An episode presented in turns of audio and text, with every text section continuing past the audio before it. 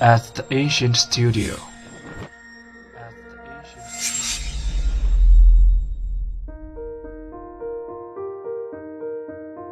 精作剧目，精作音乐，我们用声音说话。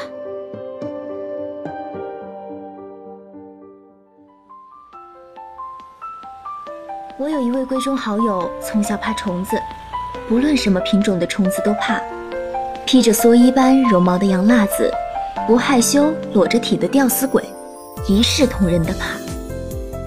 甚至连雨后的蚯蚓也怕。放学的时候，如果恰好刚停了小雨，他就会闭了眼睛，让我牵着他的手，慢慢的在黑镜似的柏油路上走。我说迈大步。他就乖乖的跨出很远，几乎成了体操动作上的劈叉，已成功的躲避正蜿蜒于马路的软体动物。在这瞬间，我可以感受到他的手指如青蛙腿般弹着，不但冰凉，还有密集的颤抖。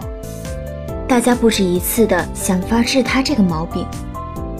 早春天，男生把飘落的杨花坠偷偷地夹在他的书页里，待他走进教室。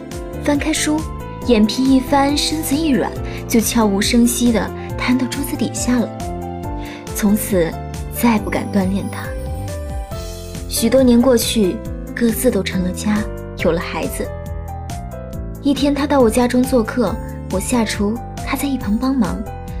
我摘柿子椒的时候，突然钻出一条青虫，胖如蚕豆，背上还长着簇簇黑刺。我下意识地将半个柿子椒像着了火的手榴弹扔出老远，然后用杀虫剂将那虫子扑死。才想起酷怕虫的女友，未曾听到她的惊呼，该不是吓得晕厥过去了吧？回头寻她，只见她神态自若地看着我，淡淡说：“一条小虫何必如此慌张？”我比刚才看到虫子还愕然地说：“啊。”你居然不怕虫子了？吃了什么抗过敏药？女友苦笑说：“还是怕啊，只是我已经能练得面不改色，一般人绝看不出破绽。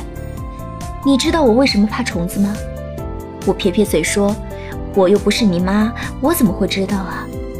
女友说：“你可算说到点子上了，怕虫就是和我妈有关。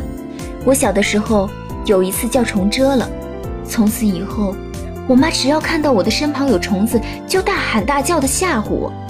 一来二去的，我就成了条件反射，看到虫子真魂出窍。后来如何好的呢？我追问。女友说：“别急，听我慢慢说。”有一天，我抱着女儿上公园，那时她刚刚会讲话。我们在林荫路上走着，突然她说。妈妈，头上，他说着，把一缕东西从我的发上摘下，托在手里，邀功般的给我看。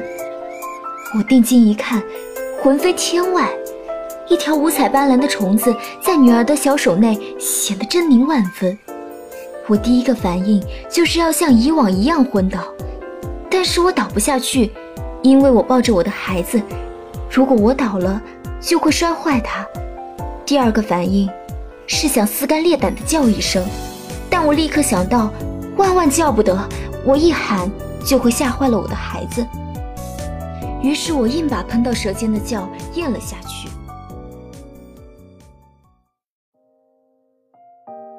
大家好，欢迎来到如古说，我是主播肖墨。本周我为大家推荐的是毕淑敏的散文《青虫之爱》，母爱。从古至今，用这两个字衍生的诗词歌赋数不胜数。以前只要碰到以母爱为题写一篇作文时，就借鉴在无数人的作文中反复出现过的发烧梗。而母爱的伟大，却蕴含在平凡的小事中。拿文中的女友来说，好奇的女儿把虫子捧在掌心，为了让女儿不害怕虫子，她选择直面自己内心的恐惧。他颤颤巍巍地伸出手，把一只活的虫子捏在手心，还假装很开心地咧着嘴。以前的他一见到虫子就瘫倒在地，多年后竟能够神态自若地面对虫子，可见他战胜自己内心恐惧的法宝其实就是爱与责任。爱让我们负重前行；责任让我们克服前进路上的阻碍。它能给我们力量，让我们变得强大，飞得更高更远。愿我们都能拥有爱的力量，在心上开出花来。本周的内容就是这些，下周同一时间，如果说你们听。